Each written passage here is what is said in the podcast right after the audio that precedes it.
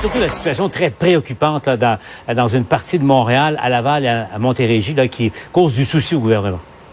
Ben, on le sait, la zone rouge, c'est la grande région de Montréal et particulièrement, souvenez-vous, dès le début, c'était l'ouest de l'île. Maintenant, c'est Montréal-Nord qui inquiète parce qu'il y a énormément de cas. On parle d'un foyer dans un foyer. D'ailleurs, on va augmenter sensiblement le nombre de tests au cours des prochains jours parce que la direction de la santé publique veut voir l'évolution euh, de la COVID à l'intérieur de cette zone pour savoir d'où vient la propagation.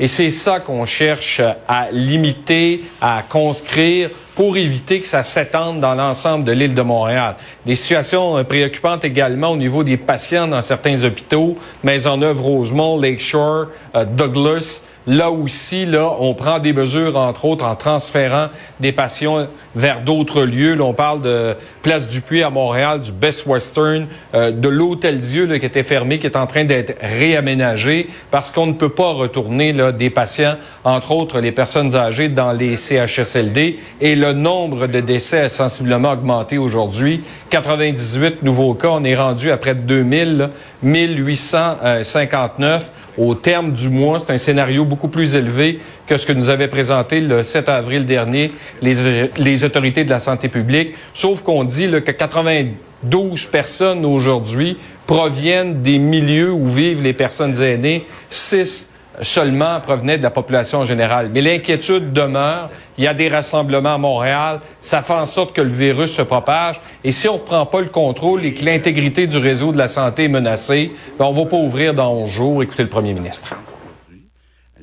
La situation est relativement stable, mais critique. Mais euh, on doit surveiller. On a trois hôpitaux à Montréal là, euh, qui ont eu des problèmes avant euh, de rouvrir les commerces euh, le 11 mai, puis les écoles le 19 mai. On va s'assurer que la situation est euh, bien contrôlée dans euh, nos hôpitaux de Montréal. La bataille est pas gagnée à Montréal. Et je veux le répéter, je l'ai dit quand j'ai annoncé les dates pour les écoles puis pour les entreprises. Si la situation se détériore, il n'y aura pas d'ouverture. On préfère les laisser se préparer adéquatement pour le 11. Si jamais euh, c'est plus tard parce que les conditions ne sont pas là, au moins ils auront fait le travail qui est nécessaire. Je suis pas en train de vous dire qu'on fait travailler le monde pour rien. De toute façon, à un moment donné, on va falloir rouvrir le processus, que ce soit en septembre ou maintenant. Évidemment, au cœur de ça, Alain, c'est le rythme avec lequel ce gouvernement veut euh, redémarrer et déconfiner une bonne partie euh, du Québec. Ça soulève toute la question qui décide au fond? Est-ce que c'est la santé publique? Est-ce que c'est le gouvernement? Est-ce que c'est le premier ministre lui-même qui met de la pression sur la santé publique? François Legault a été interrogé là-dessus aujourd'hui. Oui, et il faut dire que ben, ça fait rage ce débat-là sur les réseaux sociaux en disant que Horacio Arruda est à la solde du gouvernement et qu'il veut aller vite. Et le gouvernement ne cesse de dire qu'il y a deux mondes. Il y a la zone rouge de Montréal, puis a l'extérieur de Montréal où ça va relativement bien. Il y a peu de cas où les hôpitaux sont pas sous pression actuellement. C'est pour ça qu'on veut déconfiner, parce que rester à l'intérieur, à un certain moment donné, ça devient débilisant. Sauf qu'aujourd'hui, le premier ministre a utilisé un terme que sa vice-première ministre a utilisé hier, sourire en coin. Il a dit qu'il était très docile à l'endroit d'Horacio Arruda. Moi, je me trouve très docile par rapport au docteur Arruda. Je l'écoute là euh, comme si c'était ma mère. Donc, euh, je veux juste vous rassurer là, euh, je n'ai pas d'influence indue sur le docteur Arruda. Je l'écoute. Je suis docile. Il y avait une petite pointe d'ironie, hein, on l'a senti, Paul. Fallait voir la réaction du docteur Arruda, euh, Alain Laforêt, à l'Assemblée nationale. J'en parle maintenant avec euh, Emmanuel euh, et Mario, si vous le voulez. Mario, donc, un mot là, sur ce qu'on vient d'entendre, le premier ministre qui a repris le mot docile prononcé par la vice-première ministre. Et qu'est-ce que tu penses de, de ce qu'il a dit? Ben, j'ai trouvé ça euh, habile. L'utilisation du mot était bien choisie, c'est un beau clin d'œil. Mais sur le fond, je pense vraiment qu'il a fermé un faux débat. Moi, j'ai lu ça. Euh, j'ai même vu certains médias qui avaient fait des statistiques. Le docteur Arruda parlait moins. on interprétait que s'il parlait moins, c'est parce qu'on le faisait taire, parce qu'on voulait pas, et on, le tenait là, contre son indépendance, on l'empêchait d'exprimer le point de vue de la, santé publique. Je n'ai jamais cru ça. Je pense que le docteur Arruda parle moins. Les statistiques sont réelles parce qu'on lui a dit de parler moins, parce qu'à un certain point, parfois il complémentait, même les réponses du premier ministre. Alors, en hiérarchie d'un point de presse, là, euh, si le premier ministre termine sa réponse et se tourne vers vous, en voulant dire euh, complète quelque chose, c'est très bien. Mais si le premier ministre euh, donne une réponse, je veux dire, euh, un ministre ou un député ou un sous-ministre ou le directeur de la santé publique, tu t'embarques pas par-dessus le premier ministre. Donc, euh, je pense qu'il a pris plus, prenait beaucoup de place au début. Bon, peut-être c'était correct aussi, il y avait beaucoup de choses. Fallait, fallait éduquer la population à toutes sortes de nouveaux concepts dont on n'avait jamais entendu parler là, face à une pandémie. Mais moi, ce qui me concerne, j'ai jamais douté de l'indépendance du docteur Arruda. Mhm. Et je pense qu'il a son, il a son influence. mais il y a quand même une chose, là. Je dire, dans ces affaires-là, quiconque connaît la politique, dans des décisions aussi difficiles, et Joseph Facal l'écrit très bien ce matin dans le Journal de Montréal, il y a un boss là, qui a toute la pression, qui aura toujours le dernier mot, qui est l'élu responsable des décisions et de vivre avec après, devant l'histoire, mhm. c'est le premier ministre. C'est ça, là le premier ministre et les gouvernants qui ont beaucoup de, responsabilités, euh, c'est vrai, Emmanuel, euh, sur les épaules. Entre autres, celle de, gérer euh, l'opinion publique au Québec. Emmanuel, ça va bien aller. Ça vient de François Legault qui a inspiré confiance dès le départ. Maintenant, on sent qu'il y a beaucoup de gens qui se posent une autre question. Ça va trop vite. Et ça aussi, maintenant, il, tente de, gérer, de gérer cet aspect-là de la problématique. Là. Ouais, moi j'ai vu l'opération euh, du point de presse aujourd'hui comme un exercice là, de la part de M. Legault pour euh, ajuster son discours, remettre les pendules à l'heure, là, parce que il y avait quand même une énorme dissonance là, euh, mardi quand il annonce qu'on va réouvrir l'économie du Québec. Si à côté de lui, son directeur de la santé publique dit, et là je suis allée revoir mes notes, que ce qui l'inquiète, c'est de pas savoir ce qui va se passer et comment ça va se dérouler. Puis dans la même journée, on, on apprend qu'il y a une éclosion à Montréal-Nord je veux dire, M. Legault, là, il fallait qu'il y avait une obligation là, de ramener le train sur les rails et de d'essayer de, remettre les, les pendules à l'heure, je pense. De un, mhm. de rassurer les gens qu'il n'est pas cow-boy, là, mais qu'il va être prudent face à la réouverture de l'économie, face aux risques majeurs qui planent toujours sur l'île de Montréal, et profiter de l'occasion pour essayer de recentrer le débat et de dire aux gens, c'est pas parce qu'on rouvre l'économie que la crise est terminée. Moi, j'ai bien aimé l'allusion, la, le langage utilisé par M. Arruda pour essayer de convaincre les gens, là, de dire, écoutez, c'est pas qu'on rouvre l'économie, c'est qu'on allonge la liste des travailleurs essentiels et des secteurs essentiels. Et c'est vraiment, je pense, dans cette logique-là qu'il faut voir le déconfinement. Mhm. Mais ça illustre aussi à quel point, puis on l'a dit souvent dans les dernières semaines, hein, Fermer l'économie, c'était pas mal plus facile que de rouvrir graduellement la société québécoise. Et on verra comment les gens vont réagir. Mario, tu te posais la question, là, entre autres en fin de semaine, avec le beau temps et un peu plus de, euh, de chaleur. Mais euh, on va prendre quelques instants pour parler de la situation euh, à Montréal. Mario et Emmanuel, si vous le voulez, on va aller retrouver la, mairesse de Montréal, Valérie Plante, euh, qui est avec nous euh, ici à LCN. Bon après-midi, Madame la mairesse. Madame Plante, je regarde la situation à l'heure actuelle et on va se dire les choses telles qu'elles sont. Il y a au moins trois arrondissements de votre ville où c'est l'épicentre de la pandémie de COVID-19 au Canada. La situation est très, très sérieuse, Madame la mairesse. Dans ces conditions actuelles, est-ce qu'on peut envisager un déconfinement à, Montréal, en tout cas dans ces zones-là, même dans trois semaines? Écoutez, on suit la situation de très très près et euh, pour moi, ce qui est évident et je sais que pour la santé publique c'est la même chose. Si les conditions euh, gagnantes ne sont pas réunies, à ce moment-là, il va falloir qu'on qu'on qu'on qu'on revoie la position. Et pour moi, la priorité c'est la santé publique toujours. Ceci étant dit, on a euh, deux semaines avant l'ouverture de certains secteurs économiques et trois semaines avant l'ouverture des écoles primaires et des garderies. D'ici là, il y a beaucoup de choses à mettre en place. On y travaille extrêmement fort.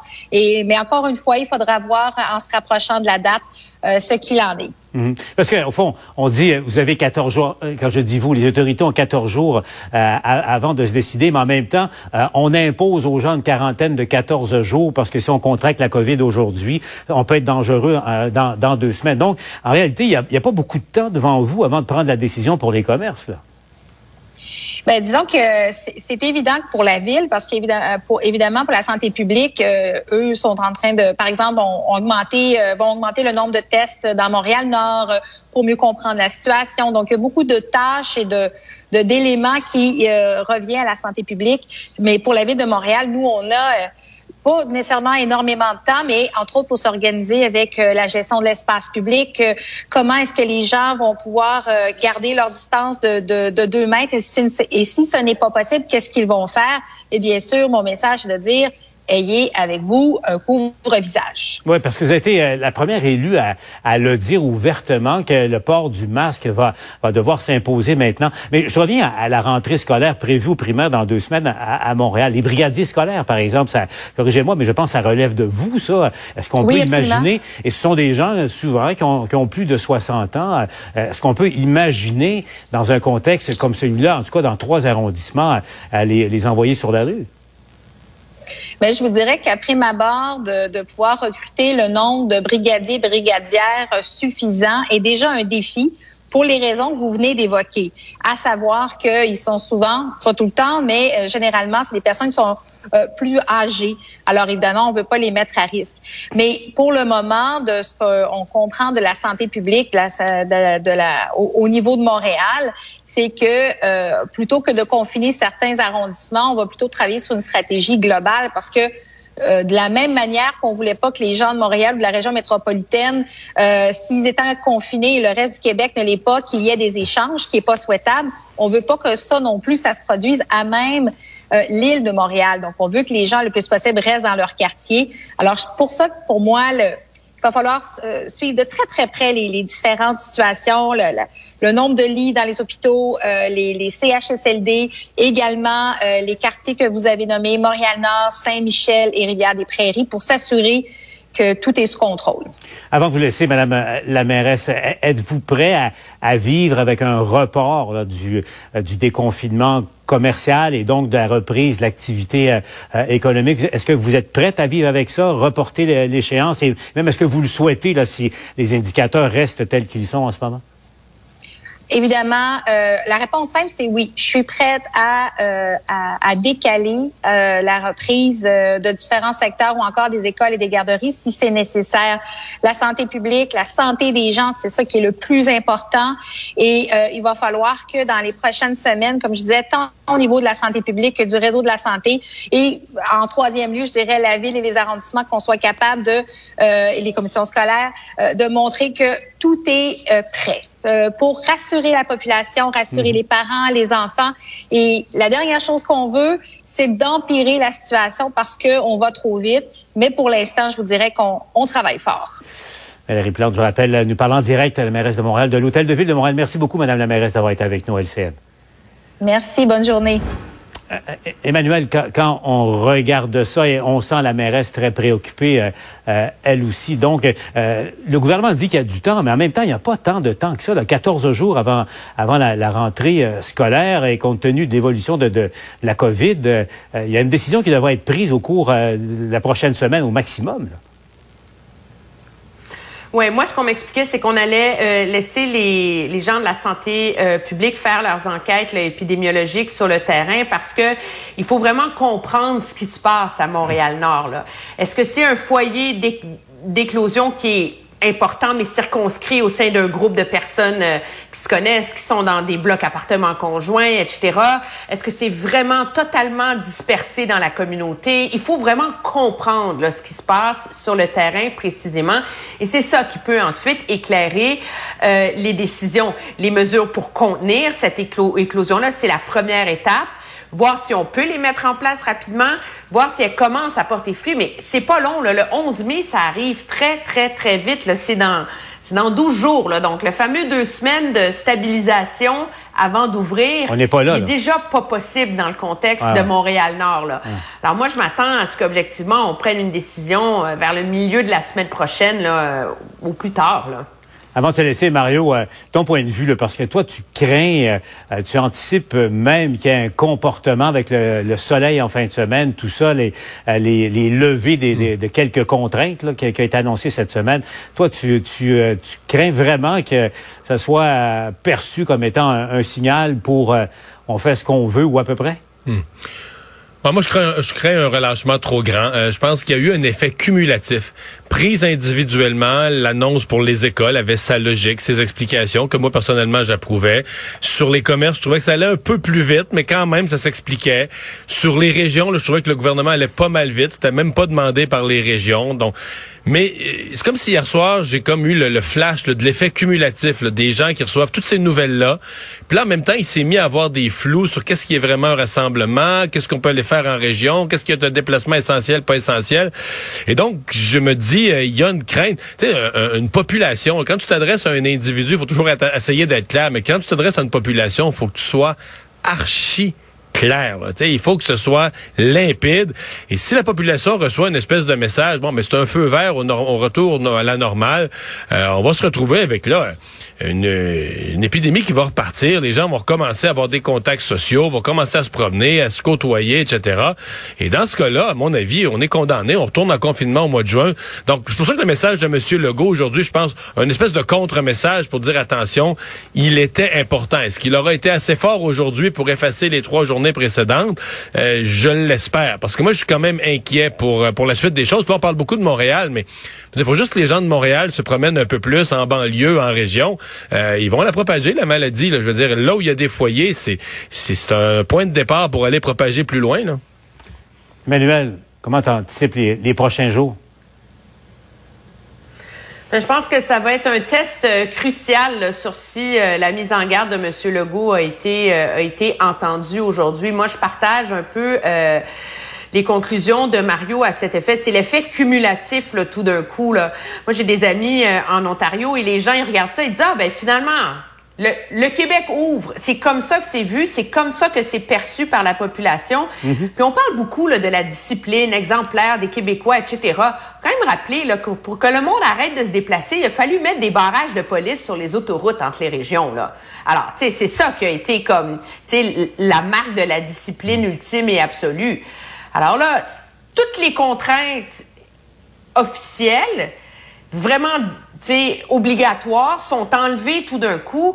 C'est sûr que ça devient très tentant à ce que chacun interprète euh, la lutte contre la COVID un peu à sa façon en fonction des des limites mentales auxquelles les gens sont, sont rendus aussi. Là. Je pense qu'il y a ça qui explique, qui le contribue à, cet élément-là. Et Mario, toi qui, qui est, qui est euh, enfant de producteur agricole, je comprends bien, tu, tu crains le syndrome de l'ouverture de la porte au printemps euh, de la grange et de l'écurie. C'est ça que tu crains?